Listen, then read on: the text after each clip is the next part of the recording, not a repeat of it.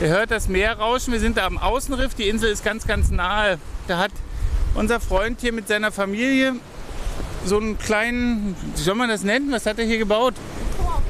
Eine Hütte. Ja, eigentlich ist es eine Hütte. Sie ist aber sehr luftig, eine sehr luftige Hütte. Das ist ein kleiner Aussichtsstand. Da kann man drauf schlafen, wenn man mutig ist.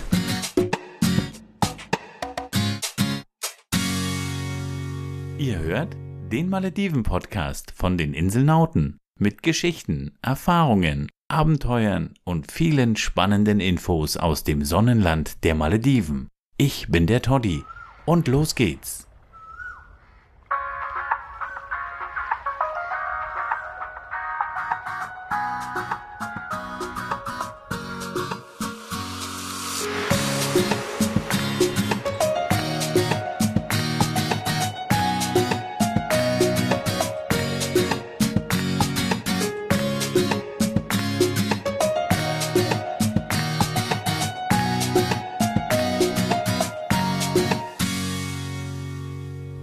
Und da wir uns jetzt darüber aufregen, ob wir jetzt Flossen mitgenommen haben oder nicht mitgenommen haben, wir haben auf jeden Fall Freitag und wir haben einen kleinen Ausflug gemacht auf eine unbewohnte maledivische Mini-Insel direkt vor Fehendo.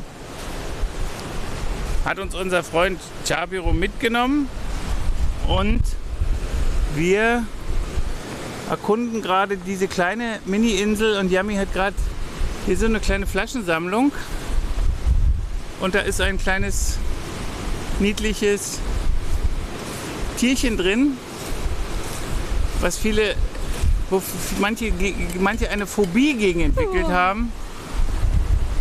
Das Tier nennt sich Spinne. Das ist. Lebt die noch? Lebt die noch?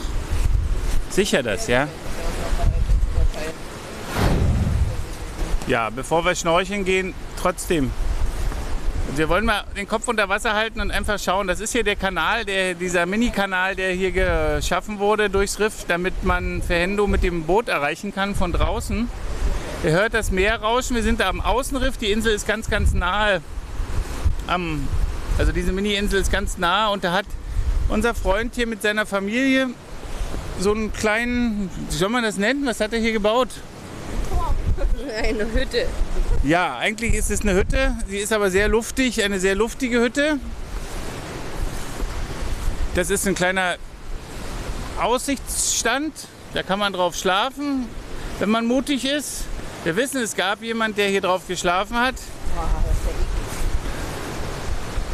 Das war, das, wenn das der Vincent hört, dann weiß er, dass er gemeint ist.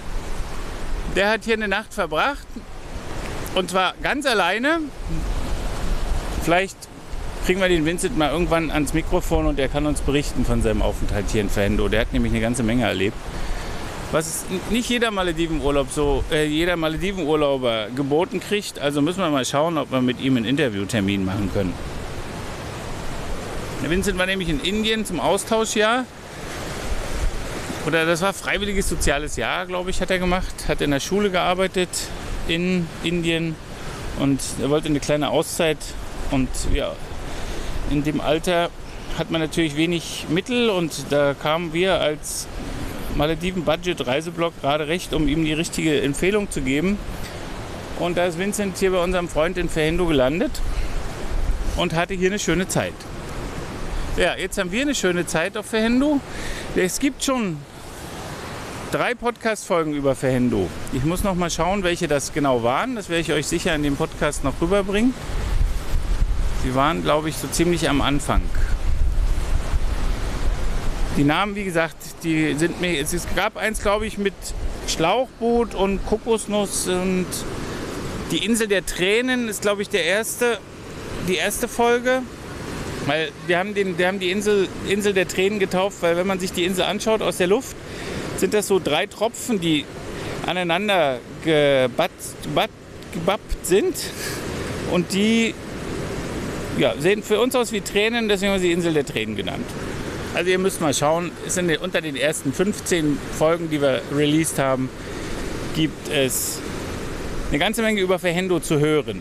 Und jetzt machen wir, wie gesagt, was ganz Spezielles. Und wenn wir auf so einer kleinen Mini-Insel sind, dann ist das für uns sehr speziell. Wir werden versuchen, ein paar Bildchen zu machen, die wir euch in die Shownotes stellen können.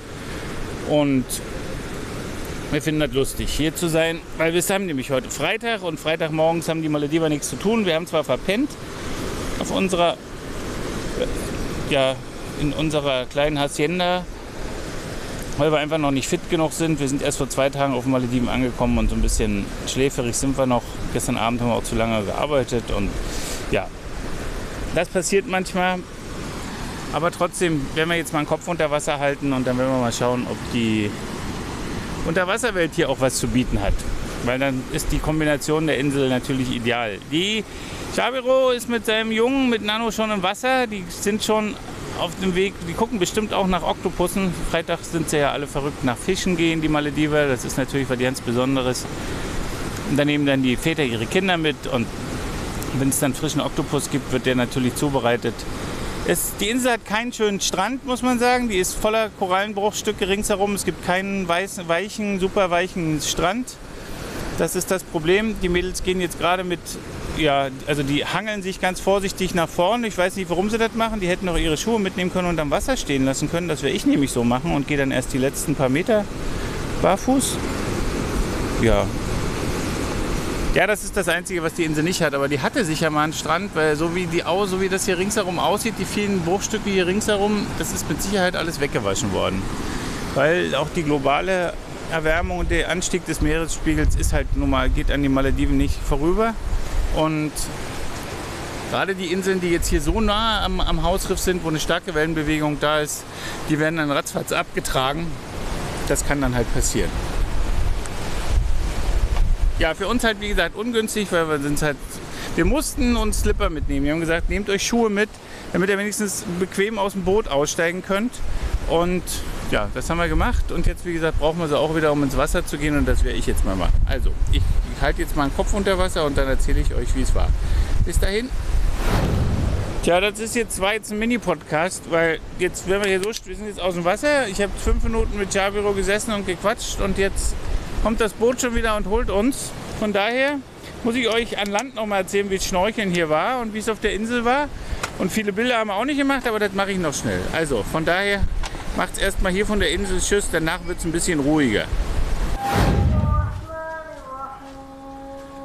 Ja, vielleicht hört ihr den Muisin das war der Grund, warum uns das Boot so zeitig abgeholt hat, weil wir nämlich zum, zur Pre also wir mussten nicht zur Prayer Time, aber unser Freund mit seinem Sohn, die Männer gehen zum Freitagsgebet.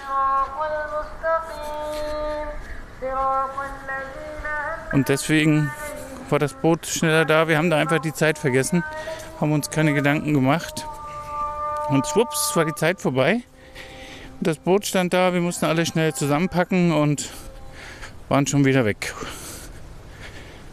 Und jetzt ist es hier, bin ich gerade noch mal auf dem Weg zum Beach, weil wir haben nämlich geschnorchelt und haben uns die Unterwasserwelt angeschaut. Das war jetzt nicht spektakulär. Also das ist eine das ein, ein, leider noch früher war das so, dass man, dass man Kanäle ins Riff gesprengt hat, damit man zu den Inseln kam, weil die Inseln sind ja komplett mit Riffen geschützt.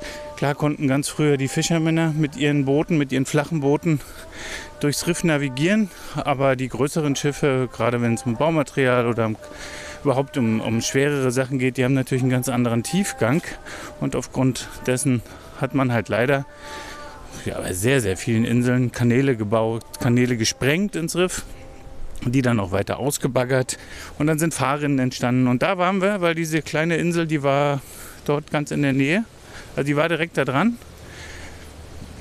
Ist eine Insel, die sieht nicht unbedingt schick aus, muss ich sagen, weil die ist wirklich komplett von Korallengestein umgeben. Auch sehr große Brocken, also ohne unsere Schuhe, die wir mitnehmen sollten, also ohne Slipper wäre das eine Katastrophe gewesen. Als wir dann ins Wasser gegangen sind zum Schnorcheln, hatte ich euch ja gesagt, das wird wehtun. Aber wir haben es geschafft bis fast dran und ja, hat funktioniert. Also ist nichts für Weicheier für die, für, die, für die Füße, aber muss man halt mal Zähne zusammenbeißen. Ja, aber es war nicht spektakulär. Es war ganz gute Sicht, war eine ganz leichte Strömung.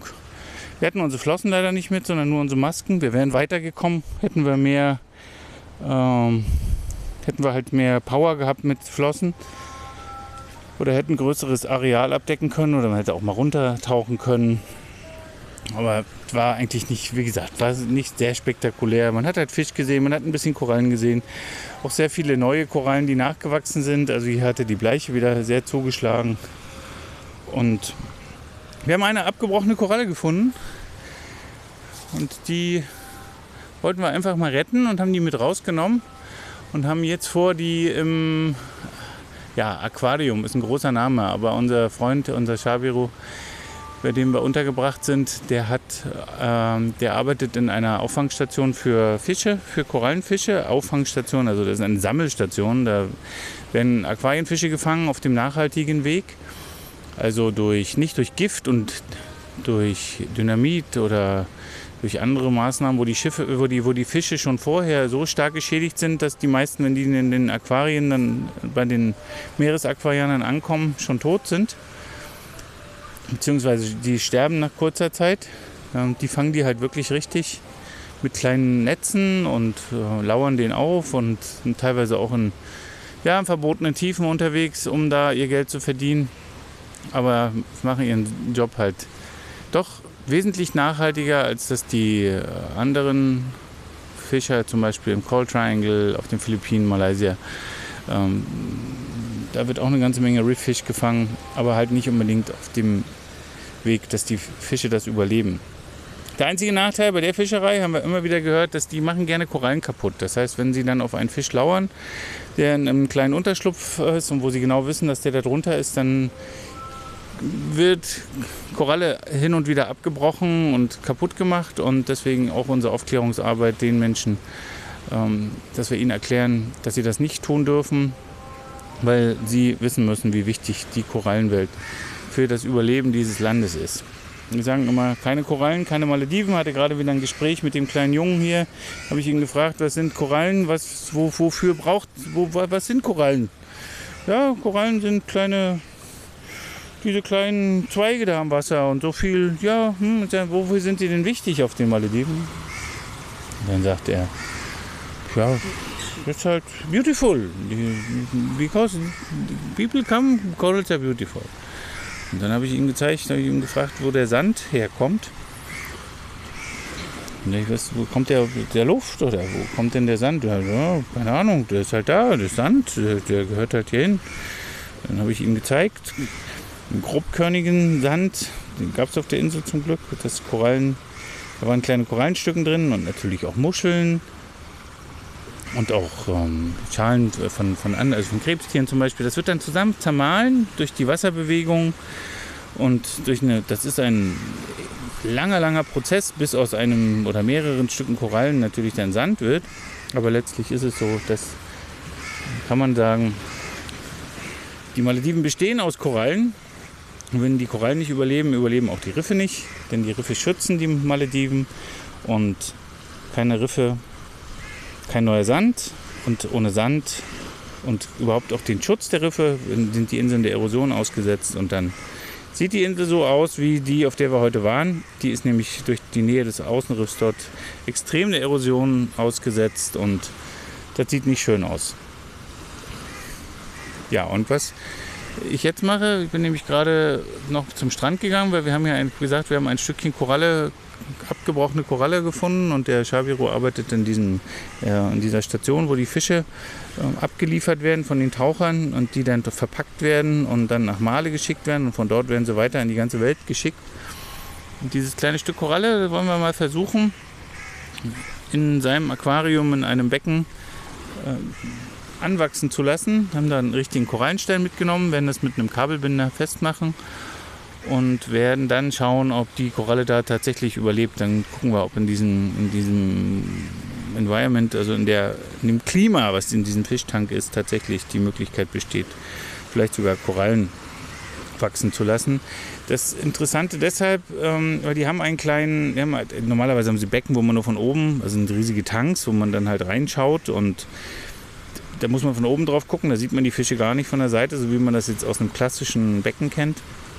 Und diese dieses eine Becken, was er dort hat, wo er, wo, wo sie, wo die für die Schulen auch Fische ausstellen, wo wenn die Schule mal kommen, sagt, dass die Fische, da kann man dieses halt so als Display, als Werbung und als ähm, eigentlich für uns eher interessant als Educational Point ausstatten. Und da wäre es halt auch toll, wenn Korallen da drin sind. Und wenn Korallen drin sind, dann kann man ihnen auch erklären, Fisch und Koralle und ja, diesen eher komplette Sicht auf das Unterwasserleben. Also es sind ja nicht nur Fische, sondern auch Korallen. Und die Malediver sind nämlich sehr stark fischfixiert, weil sie sind natürlich verrückt auf Fischfang und auf Leben. Die leben vom Fisch.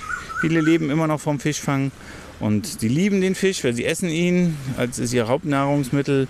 Und deswegen will man sie vielleicht auch mal ein bisschen davon ablenken, weil auch wenn keine Korallen mehr da sind, finden die Fische keinen Lebensraum mehr. Besonders nämlich die, die am, am Riff leben. Also der Rifffisch. So, und ich hole jetzt Wasser und verabschiede mich von euch. Das war der kleine Mini-Podcast von den Inselnauten. Wir waren auf einer kleinen Insel, einer wirklich winzigen Insel ähm, in der Nähe von Verhendu. Wir haben dort eine kurze Zeit verbracht und wir haben euch dahin mitgenommen und wir freuen uns, dass ihr mit dabei wart. Und schaut doch mal bei Instagram und schaut mal bei Facebook in unsere Gruppe und schaut in unserem Blog. Da gibt es immer wieder Bilder, dass ihr auch nachvollziehen könnt, was wir euch hier so auf die Ohren geben. Da gibt es auch was für die Augen. Also, und beim nächsten Podcast bitte wieder einschalten. Yami und Toddy, die Inselnauten on Budget unterwegs auf den Malediven. Macht's gut. Tschüss.